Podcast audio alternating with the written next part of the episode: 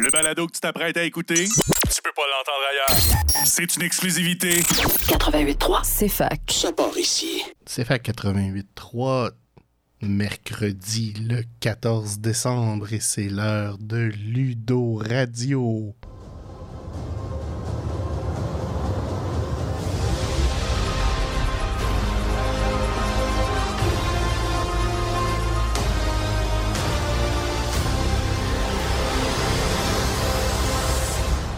Bonjour tout le monde, bienvenue à CFAC 88.3, ici Alexandre Bélanger en compagnie de ma, ma co-animatrice pour une dernière fois aujourd'hui, Camille Gélina. Oui, allô, puis on peut même dire que dernière fois pour euh, 2022. Ben oui, c'est effectivement notre dernier rendez-vous pour 2022 cette année.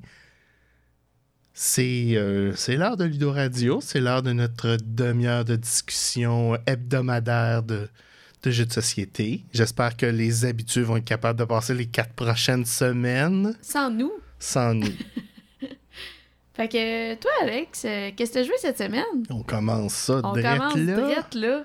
Cette semaine, j'ai des, j'ai des, une grande période de jeu, mais pas beaucoup de titres.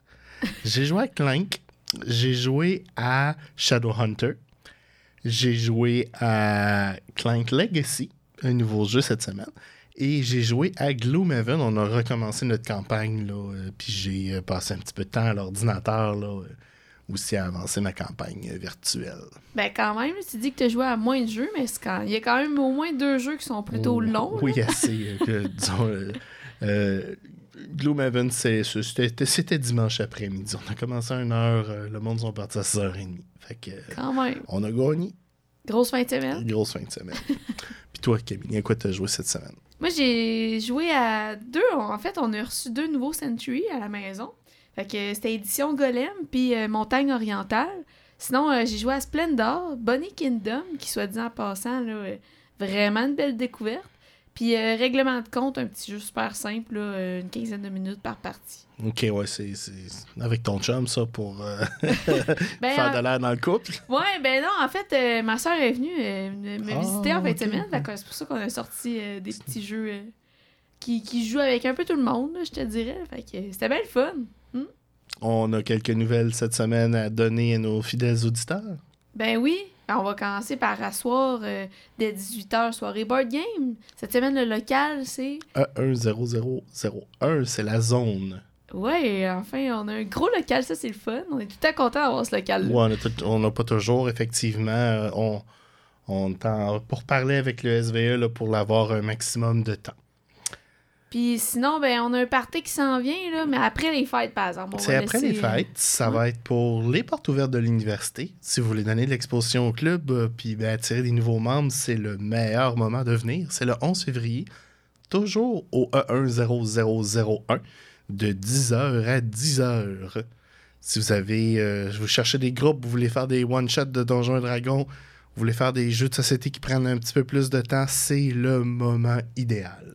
Puis en plus, je tiens à mentionner que pas nécessaire d'être membre nécessairement, ni d'être étudiant. Là. Fait que n'importe qui peut venir pour essayer c'est quoi le club, euh, voir de, de quoi ça a l'air, quel jeu qu'on a, emmener ses propres jeux. Fait que vraiment, là, ça peut être une belle découverte. Effectivement. Sinon, il y a un autre point intéressant que tu voulais ajouter, je pense. Deux petites nouvelles cette semaine, des nouveautés. Euh, la première, c'est Frosthaven qui a shippé. Frosthaven, si vous n'êtes pas familier avec Gloomhaven et Cephalofair, c'est essentiellement la suite. C'est des nouvelles campagnes, des nouvelles classes, une nouvelle boîte encore plus grosse avec encore plus de mécanique. Et à mon avis, pardon, à mon avis, euh, ça va probablement d'ici 2-3 ans détrôner Gloomhaven comme numéro 1. Je sais pas pourquoi, mais ça a l'air à t'intéresser. Hein? Eh ben écoute, euh, on... Ouais, je ne mentirai pas.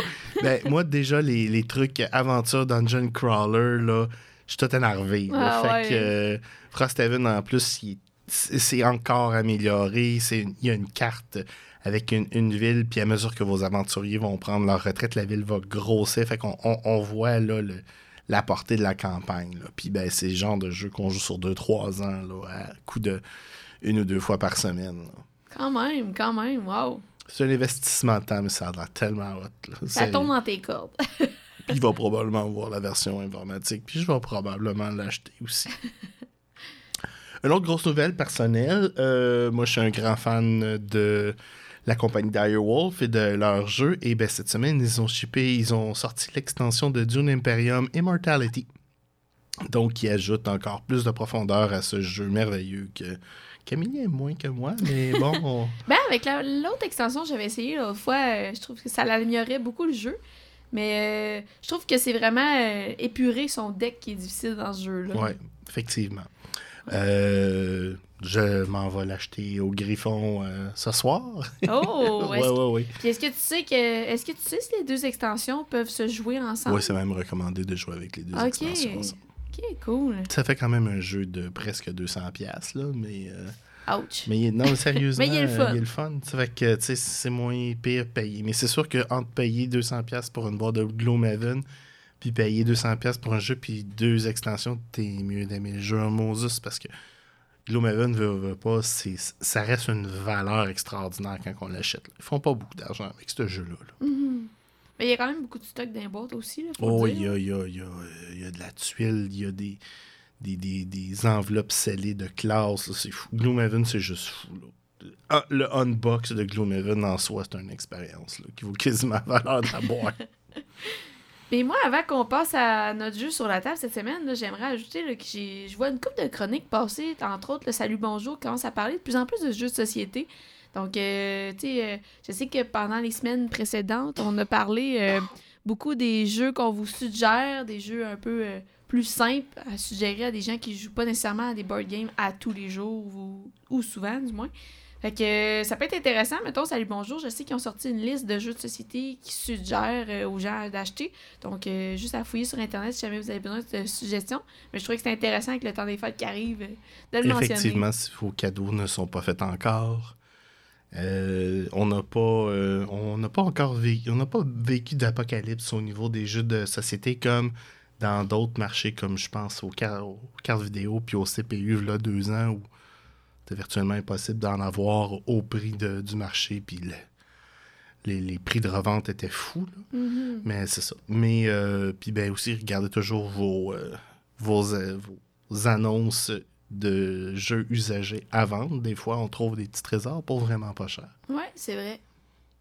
Fait que là, c'est l'heure de parler de notre jeu d'aujourd'hui. En effet, on va parler aujourd'hui de évolution.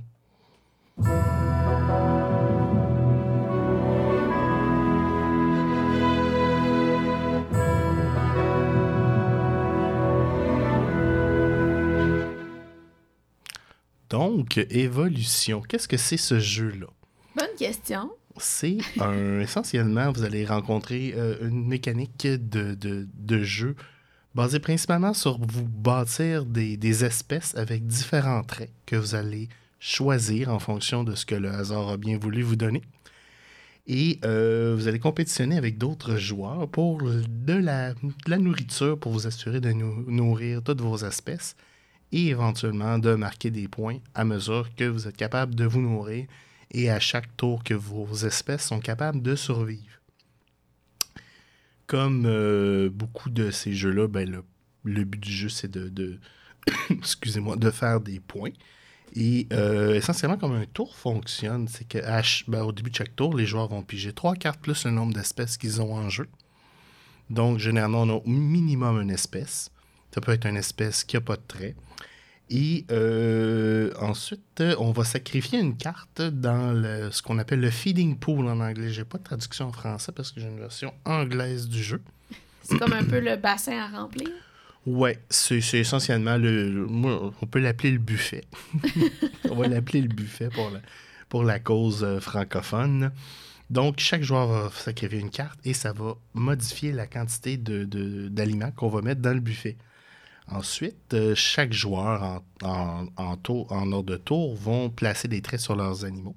Ils peuvent placer des traits tels que les traits sont présentés sur la carte. Euh, ils peuvent utiliser la carte pour faire grossir leur animal, pour avoir un animal plus gros. Ils peuvent aussi utiliser la carte pour faire euh, se reproduire l'animal, donc pour avoir plus de, population. Et une fois que tout ça est choisi, si on a choisi des traits ou n'importe quoi, on, on les, euh, on va euh, les dévoiler à tour de rôle autour de la table. Puis après ça, on va dévoiler le, le- le- le- la quantité d'aliments qui ont été dans le buffet. Mhm. C'est ça qui va permettre de nourrir tes animaux, tes populations. On espère, oui, parce Ouais. que des fois, ça fonctionne pas. Des fois, il n'y a pas assez de bouffe pour tout le monde. Et c'est là que ça se corse. Et dans les traits qu'on peut mettre aux animaux, ben, il y a des prédateurs aussi. Il y a des herbivores, mais il y a des prédateurs. Donc, les différents traits vont changer la mécanique de comment on s'apprivoisonne. Des fois, on, normalement, on ne va piger qu'un morceau de bouffe par personne, puis on fait le tour. Cependant, il y a des traits qui fait Ah, ben, tu peux en piger deux. Puis il y a un trait qui fait si tu en as pigé un, mais tu peux en donner un à ton voisin. Puis il y a des... Fait qu'il y a plusieurs traits comme ça là, pour gérer la nourriture. Il y a aussi des traits défensifs qui vont vous permettre de faire face aux prédateurs. Ah, une, une coquille, une shell, une, dans le fond, une, une carapace. Voilà, je cherchais mon mot. Une carapace pour, euh, qui va faire que vous allez plus ça pour un prédateur. Vous pouvez avoir des, des techniques de, de, de, de, de se tenir en troupeau. Vous pouvez creuser des terriers. Vous pouvez grimper dans les arbres. Et en revanche, ben, vous avez des prédateurs qui, ici, sont plus gros que vous. Ils vont vous manger. Mais les prédateurs peuvent avoir aussi plusieurs traits qui vont canceller vos traits défensifs. OK. Donc, évolution, c'est essentiellement une guerre froide entre les. Ben, même des fois une guerre chaude entre les herbivores et les prédateurs, les, les- les carnivores. Et bien, vous, si vous avez choisi de jouer euh, soit un prédateur ou des, des carnivores, il faut s'assurer que vos, vos herbivores vont survivre. Puis toi, dans ce jeu-là, tu suggères de jouer de quelle façon? Plus herbivore ou Il n'y a prédateur? aucune tactique universelle à ce jeu-là. C'est vraiment en fonction de ce que vos adversaires vont jouer, en fonction de ce que vos cartes vont jouer. Ce jeu-là, une des choses qui, à la fois que j'aime et qui me bug, extrêmement imprévisible. Ah ouais, hein? Donc, on peut avoir un premier tour où personne va avoir de prédateurs dans ses mains. À ce moment-là, ben, on se met plein de créatures sur la table et on espère qu'ils sont... euh, mais on ne sait pas. On ne sait pas les cartes des adversaires. On sait pas s'ils vont se faire manger. Effectivement. Fait que là, de ce que je comprends, de ce que je comprends, les prédateurs, c'est un peu, un peu du hasard, là. Oui, oui, il y a beaucoup de hasard, mais il y a- il y, a quand même de la stratégie parce que tu as la carte de prédateur dans la main, tu décides de la jouer ou de ne pas la jouer. Puis si tu un prédateur trop petit, un prédateur de grosseur 2, puis tu- tous tes adversaires ont des, des créatures de grosseur 4, ben, t'es fait. Ouais, ok, je comprends. Ok. Puis en même temps, ben, étant donné qu'il y a de la bouffe limitée, des fois on a une grosse créature, mais hein, j'aurais pas assez de bouffe te rendre là. Putain, ça devient un prédateur. Oups, on se ramasse avec un éléphant avec des crocs. Oh, ok. fait que c'est, euh, c'est, c'est un, jeu qui est imprévisible. Euh, Puis ben, c'est un jeu où si tu es capable de faire la tortue, de, de, de- de- de te mettre complètement défensif, puis d'avoir un bon moteur, tu vas dominer facilement. Ok, je comprends. Fait que c'est bien d'être un peu varié dans ses cartes, mais aussi de se protéger. Oui, ben c'est ça. C'est, euh, un, ben, un jeu de, de- d'adaptation, donc d'évolution. Super beau, belle mécanique. Un beau jeu aussi, l'art sur ce jeu-là. Ah, les couleurs est sont belles. impeccable. C'est des beaux. euh, c'est, vraiment. C'est, des couleurs. Ça a tendance à être dans le chaud. euh, puis quand c'est des couleurs plus froides, mais tu sais, ça, ça reste, euh, ça, ça reste invitant. Mhm, c'est vrai. Il y a des gens qui achètent ce jeu-là juste basé sur la boîte. Quand même. Ben, c'est un beau jeu, il faut le dire. là. Puis même la boîte est belle. On continue à parler après la pause? Parfait.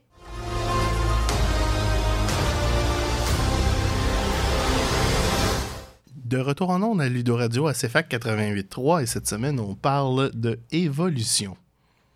Ouais, et puis en fait, là, euh, Évolution, il y a. Moi, moi, je connais deux extensions. Il y a l'extension Flight, qui rajoute un peu euh, des animaux qui, qui volent, en fait. Puis euh, il y a l'exten- l'extension Climate. Est-ce que tu peux nous parler de l'extension Climate? Ben oui, mais je vais vous parler d'extension Climate parce que la version du jeu qu'on a euh, au club, l'extension Climate, elle est euh, baked in, elle est, elle est déjà cuite dans le jeu, donc impossible de jouer sans. Essentiellement, ce que Climate va rajouter à Evolution, c'est euh, une mécanique de température où la température peut monter ou descendre. quand on sacrifie notre carte au début pour la poule, ce que ça va faire, c'est que ça va possiblement, pas nécessairement, mais possiblement aussi influencer la température. Et à chaque, essentiellement, euh, on fait la somme des petits soleils puis des petits flocons qu'on va avoir. Et à chaque round, dans le fond, s'il y a une différence euh, négative, ben, la température va baisser. S'il y a une différence positive, la température va monter. C'est aussi une façon de manipuler le jeu pour, euh, dans le fond, arriver à ses fins. Et au, dans le fond, dans le- le- le- l'espèce de milieu, il n'y a pas vraiment de conséquences. Il y en a des légères. Dans le fond, il y a le- le climat tempéré où il n'y a pas de différence. Le climat froid et le climat chaud où il va y avoir une différence de, nourriture qui vont être mis dans le pôle. Moins 4 pour le froid, plus 4 pour le chaud. Mais quand on tombe dans les extrêmes, là, ça commence à être rock'n'roll. Donc, quand on tombe dans le tropical, les trop gros animaux vont commencer à avoir des problèmes. On va, il va y avoir une quantité de bouffe extraordinaire sur le jeu. C'est plus 12 bouffes dans, le- dans le buffet. Quand même? Quand même, plus 12 bouffes, ça peut paraître, là. ça peut sauver oui, une coupe ça- de ça va population. sauver des, des populations en masse. Et on a aussi euh, les, les animaux de taille 5 et 6 qui ont commencé à perdre la population. Et là, on continue à monter à très chaud, où là, les animaux de taille 3 à 6 vont perdre 2 de population. Et là, le bonus de bouffe, il est à 6. Donc, comme ça, on, on a passé le point là, où le, le rendement des plantes est bon. Puis, on peut aller à scor le scorching en anglais, à extrêmement chaud, euh, où là, tous les animaux vont perdre 4 de population. Il va y avoir moins 20 de bouffe. Alors, ça, c'est le désert. Ça, c'est Ça attention. fait mal, hein? Moins Ben, 4 c'est- de population. euh. si tu es en train de. de, ou- ou- ben, et dans euh, Climate, il y a aussi des cartes qui mitigent ces dégâts-là. Donc, euh, il y a des cartes qui s'appellent Migration, il y a des cartes euh, Burial, il y a des cartes que. Il y, a, de la fourrure pour les animaux, pour le, froid aussi. La mécanique de froid, ben, c'est moins 4 quand il fait froid. Euh, les animaux, euh, après ça, très froid, euh, les animaux 1 à 2 vont subir une perte de, population, puis il va avoir moins 8 de bouffe. Ensuite, c'est. ben, en anglais, c'est freezing, donc c'est des températures sous zéro. Moins 16 de bouffe, puis les animaux de 1 à 4 vont perdre 2 de population. Puis après ça, ben, c'est. euh, Glacial. Ouais, glacial, une ère de glace essentiellement. Où là, euh, tous les animaux vont perdre 4 de population, puis il va y avoir moins 30 de bouffe sur le jeu. Hey, moins 30. Comment ouais. tu fais pour vivre avec ça? Ben, tu es un prédateur, puis tu attaques des créatures qui crèvent de faim. Mais toi, tu t'en fous, c'est des. Puis dans le fond, si t'es chanceux, tu vas pogner des grosses créatures.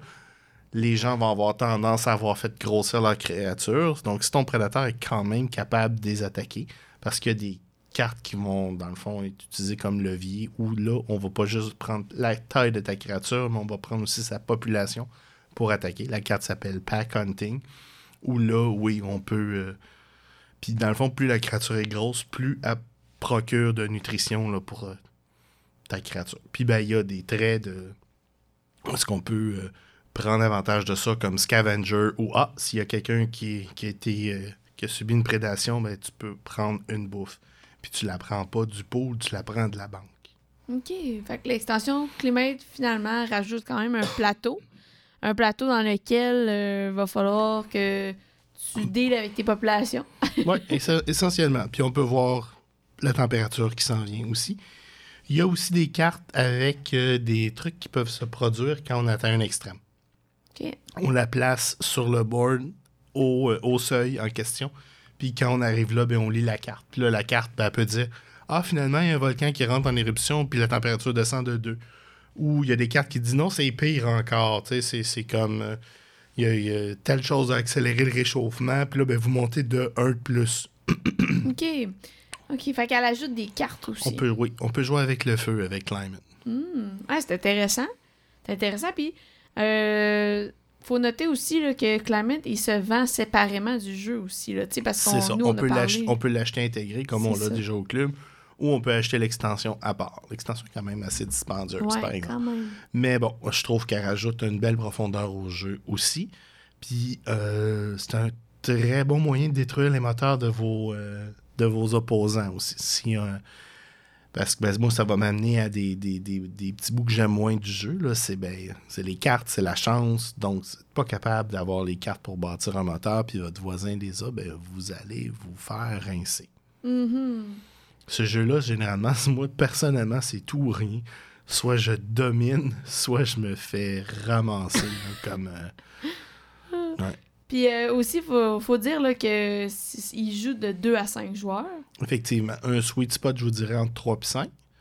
Euh, à 2, c'est plat. Parce qu'à 2, tu joues un prédateur. euh, ton, ton, sûr, ton, ton adversaire joue un prédateur, tu es sûr de te faire manger. Ou si tu es capable de te défendre, tu es sûr que le prédateur va mourir. Mhm. Mais je trouve que l'option 5 joueurs est quand même bien. Oui. Parce que souvent, c'est 2 à 4. Mais euh, ouais. Puis sinon, tu, tu dis que c'est à peu près combien de temps de partie? Euh? Moi, je- j'ai tendance à dire ça 20 à 30 minutes par joueur. Ça dépend de- des gens, comment habitués ils sont, puis tout ça. Euh, avec des joueurs habitués, euh, une partie euh, ne devrait pas durer plus qu'une heure. Avec des gens moins habitués, une partie peut durer jusqu'à une heure et demie, deux heures. là. OK, OK. Fait que, bref, faut dire là, que Evolution euh, se vend au Griffon. Il y a quand même une bonne différence de prix. là. C'est 55 en anglais puis 100 en français. Oui, effectivement, je- je- j'ai fait un petit peu comme aïe quand j'ai hein? vu la différence. Ça fait mal. Oui, ça fait mal. Là, la taxe française, on la, on la sent. Là. Ah on la ouais, sent hein? pas mal. Puis sinon, ben, euh, c'est un jeu qui est quand même bien coté. C'est 7.54 euh, sur Board Game Geek, puis 2.77 de complexité sur 5. Ouais, complexité, je suis peut-être un petit peu moins d'accord. Euh, pour quelqu'un qui a aucune idée de ce qu'il fait, qui n'est pas nécessairement habitué à des jeux de société, je ne commencerai pas ça avec lui. J'ai déjà fait cette erreur-là, là, de, de, de, de prendre des gens qui étaient moins, moins habitués à se faire expliquer des jeux, puis là, expliquer la gestion de la main, la gestion du pôle, la gestion du tour, etc. Le fait que le premier joueur se circule, puis tout ça. Ça, ça, ça venait lourd, là. Ça venait lourd pour la personne. Fait que peut-être pas un peut-être pas un jeu de gateway. Je dirais un jeu intermédiaire en termes de complexité. Ok, c'est bon à savoir. Puis sinon, ben moi, en fait, j'ai joué juste une fois. Fait que je peux pas euh, trop m'avancer sur ça. Mais en fait, ce jeu-là, moi, je l'ai bien aimé. euh, entre autres pour les couleurs, comme on a parlé tantôt, l'art euh, de ce jeu-là est merveilleux. Puis aussi le fait que les points que tu fais, tu les mets dans un petit sac. Fait que tu sais pas combien, tu sais à peu près combien de points que t'as, Ouais. Mais tu sais pas exactement combien. Fait que je trouve que c'est Euh, challengeant. À, à moins que tu sois un compteur de poker, là, Ouais, une personne ouais. qui compte le poker. Mais oui, effectivement. euh, Puis ben, à la fin, quand, on- quand vient le temps du carré, la quantité de population qui a survécu va compter aussi comme point. Puis chaque trait que vous avez mis sur une créature va compter aussi. Ouais. Euh, moi, la subtilité de ce jeu-là, c'est euh, comment on démarre. Il y a vraiment deux façons. C'est partir à la planche en espérant pas tout se faire manger.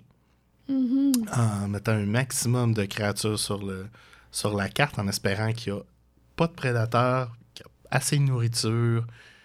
Euh, Puis ben, l'autre façon de commencer, ben, c'est la tortue. C'est-à-dire de je vais mettre une créature, je vais la grossir au maximum, je vais garder la population au minimum pour aller chercher ma bouffe, passer les premiers rounds, ramasser mes cartes, puis là me rendre plus fort. Sauf que s'il y a un prédateur, t'es un petit peu foutu. Mais si ta créature est plus grosse que le prédateur, t'as rien à craindre. Ouais, mais faut qu'elle grossisse avant que le prédateur arrive. C'est ça. Fait qu'il faut vraiment que tu t'investisses dans des trains défensifs et dans la faire grossir avec tes cartes de départ. C'est ça. Mais encore là, ça va avec les cartes que tu reçois. Ça va avec les cartes que que- tu reçois. Il y a des cartes qui sont super le fun à recevoir au début. Si tu es capable d'avoir deux, euh, deux, deux, deux cris d'avertissement, dans le fond, t'en mets une à droite, t'en mets une à gauche, puis les, ces deux créatures-là s'avertissent entre elles quand il y a un prédateur, puis les deux créatures à droite et à gauche de cette créature-là. Donc, on peut protéger quatre créatures avec deux cartes. Puis, ça prend la carte embuscade pour le, le, le prédateur pour pouvoir contrer ça. Mais c'est pas évident que la carte embuscade va sortir. Non, parce qu'il n'y en a ça. pas tant que ça dans le, dans le deck. C'est ça. Puis moi, euh, un autre point que je rajouterais, là, c'est, il faut le dire, là, le jeton premier joueur, il est vraiment hot. Là. C'est un, Un dinosaure en euh, bois. ouais, effectivement, c'est un gros brachiosaure en bois, euh, super beau, effectivement, qu'on se passe. Qui... Ça pourrait être une un token en plastique, mais oui, c'est une belle qualité. Euh, un autre avantage aussi, c'est que l'organisation du jeu à, à l'intérieur de la boîte est géniale dans la version évolution. Le problème, c'est que nous autres, on a ajouté Flight, puis il y a quelqu'un qui s'est débarrassé de la boîte Et ça rentre pas toujours super bien. Mais bon. euh, sinon, euh, oui, un jeu, une production, euh, une valeur de production euh, exceptionnelle là, pour ce jeu-là. Parlant de Flight, je me demandais, est-ce que tu sais si Climate et Flight se jouent ensemble? Ben, probablement, mais je vais t'avouer que j'ai jamais Jouer avec les deux. joué avec Flight. Je trouve que je trouve qu'Evolution plus Climate, c'est suffisant pour mon expérience. Remarquez que n'ayant pas d'expérience avec Flight, peut-être que je manque quelque chose d'extraordinaire. Mhm. Moi, avant qu'on termine, j'aimerais juste rajouter qu'il y avait un stand-alone, en fait, euh, Evolution, qui s'appelle Le Commencement. C'est un jeu qui se joue vraiment à part, mais pas avec les extensions. Mais euh, ça peut être quand même une belle alternative si vous voulez pas euh, dépenser autant qu'Evolution, parce que je pense qu'il est un peu moins coûteux. Remarquez que si vous êtes euh, capable dans la langue de, de Shakespeare, elle coûte beaucoup moins cher que celle de la langue de Molière. hein. C'est C'est 55 au lieu de 100 là, C'est comme. Ouf, vraiment, là, je je suis un peu tombé en bas de ma chaise, je vais vous avouer. là. Est-ce que le jeu vaut 100 en français? Moi, personnellement, je trouve pas. C'est la traduction des cartes hein, qui est vraiment chère dans les jeux, là, puis des traduire tout en français. En production, j'imagine. ouais, c'est ça. Puis il y aurait probablement euh, eu moyen de rendre ce jeu-là comme Cascadia ou, euh, dans le fond, tout ce qu'on a besoin pour avoir une version française, c'est un manuel Mhm. d'instruction. Il y a beaucoup d'iconographie. euh, ce- ceci étant dit, les textes sur la carte, ça rend le jeu peut-être un peu plus simple. Ça l'empêche de, de- de promener toujours là, un manuel de référence. là. Ouais. Vous pouvez aussi vous procurer le jeu sur une application. Dans le fond, il est disponible sur iOS et il est disponible sur Android. Pour à peu près 12 do- dollars la dernière fois que j'ai vérifié. Ah, ben cool. Le temps avance. C'est déjà l'heure de, de nos coups de cœur de la semaine.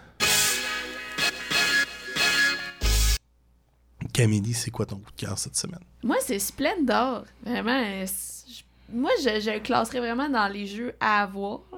Dans les, les jeux un peu plus... euh, comment je dirais ça? Dans les... Moi, je le classerais un peu dans les classiques à avoir, parce que c'est vraiment un jeu qui est pas compliqué. Tu peux sortir ça avec un peu n'importe qui. Euh, c'est un jeu de 2 à 4 joueurs. C'est une mécanique d'open drafting. C'est un ensemble de collections, en fait. Euh, c'est un... Dans Splendor, vous êtes maître de- d'un guilde marchande, puis vous investissez dans des mines. Vous envoyez vos navires vers des nouveaux mondes, puis vous recrutez des artisans. Euh, après ça, tu crées un empire commercial, puis tu reçois euh, la visite des monarques éclairés. Fait que, en gros, là, un tour de jeu, comment ça va jouer? C'est que tu piges euh, soit deux jetons de la même couleur, parce qu'il va y avoir des jetons sur la table. Tu piges des jetons, soit deux de la même couleur ou trois de couleurs différentes. Euh, tu- fait que ça, c'est une action que tu peux faire. Une autre action que tu peux faire, c'est d'acheter une carte. Fait qu'il va y avoir des cartes présentes sur la table de plusieurs, de plusieurs niveaux, de 1 à 3. Donc, vous comprendrez que niveau 1, il coûte moins cher, puis 3 sont très chers. Euh, sur chaque carte que tu vas acheter, il va y avoir des pierres. Fait que les pierres vont remplacer les jetons que tu vas pouvoir euh, avoir, euh, que tu vas pouvoir récolter. Fait que plus que tu vas avoir de cartes, plus que tu vas avoir accès à des cartes qui sont coûteuses. Fait que par exemple, que je ramasse 4 cartes avec un, rubis rouge dessus, ça va comme me donner l'équivalent de 4 jetons rouges. Puis exemple que le coût de la carte est 7, il va juste m'en manquer 3 pour acheter ces cartes. Puis il va y avoir des points de victoire associés aux cartes qui sont plus coûteuses. Donc, euh, le, premier qui va avoir euh, qui va avoir 15 points va déclencher la fin de partie. Fait qu'on finit la round, puis le, euh, jeu se termine, on compte les points. Sinon, aussi, une autre action que tu peux faire, c'est d'acheter un noble. Fait qu'il va y avoir des nobles en haut, mais ça, ils vont te- t'exiger des nombres de cartes. Donc, pour acheter un noble, par exemple, pour avoir chaque noble vaut 3 points. Pour acheter un noble, ben, en fait, tu vas pouvoir, tu vas pouvoir, euh, tu dois avoir soit 4 cartes rouges, 4 cartes blanches, puis mettons 2 cartes bleues. Là, je dis des chiffres au hasard, là, mais Mhm. c'est comme ça que tu vas pouvoir acheter tes nobles en ayant ces cartes-là dans ton jeu. Euh, donc, euh, lui, Donc, il a le on- plus de points. Si je comprends bien, c'est un jeu qui commence lentement, mais qui accélère à mesure qu'on se bâtit un, un moteur de jeu. Là. Ouais, exactement. Puis il faut dire aussi qu'il y a une extension à Splendor. L'extension est aussi chère que le jeu. Mais il faut comprendre que dans l'extension, il y a quatre euh, volets. Il y a comme quatre euh, mini-extensions, si tu veux. Fait que tu peux jouer avec les quatre ou tu peux jouer avec euh, une des quatre. Fait que c'est quand même intéressant. Fait que c'est des parties d'environ euh, 30 minutes. Moi, je l'aime parce que euh, il est simple, il est super facile à montrer, rapide à installer. C'est c'est une course au point, en fait. Fait que c'est le premier qui atteint 15 points. C'est pas mal sûr Mhm. que c'est lui qui gagne parce que ça veut dire que les autres sont, Sont en arrière. sont en arrière. C'est ça.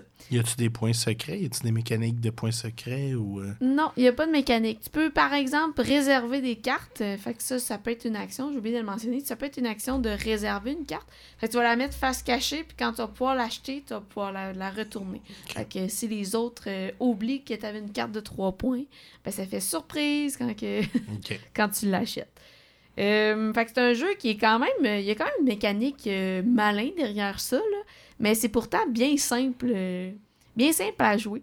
Fait qu'il est disponible au Griffon à 50$. euh, puis il est en fait. moi, c'est un jeu que tu peux acheter autant en anglais qu'en français parce qu'il y a vraiment juste les règles qui ont que de l'écriture en fait. Fait que tu peux, mettons que tu l'achètes en anglais puis t'es vraiment pas bon en anglais, tu peux Ben, trouver tu les prends règles ton PDF. téléphone, c'est ça, puis tu vas chercher les règles en français. C'est ça, exactement. Fait que, ouais, Splendor, belle découverte. Puis toi, Pas de points négatifs? j'ai. Non, j'en ai pas trouvé, en fait. Euh, j'ai pas trouvé des points négatifs dans ce jeu-là. Je trouve tellement qu'il est le fun. Ah, je pense que tu manques de d'objectivité. ouais, ça se peut. T'en aurais ajouté, toi? Ben, je sais pas, j'ai pas joué. Ouais, Mais euh, c'est- tu, tu t'as mis mon jeu- le jeu sur le radar si jamais on le voit passer. euh, ou prochaine euh, achat de club, peut-être. Là, on a, on a tellement de. les fonds sont limités, mais les, euh, les, les, Les les demandes besoins sont- sont, sont universels. hein. Ouais. Mais non, faudrait que je creuse un peu plus sur la question, mais je t'avouerais que point négatif, j'ai pas été capable d'en sortir. Mais quand tu vas venir nous voir les mercredis, là, comme membre du club, tu pourrais l'amener. Ben oui, je pourrais, certainement. Il joue jusqu'à 4 en plus, fait que... On va essayer ça. Parfait. Puis toi, Al, ton jeu? Moi, cette semaine, c'est ma nouvelle acquisition.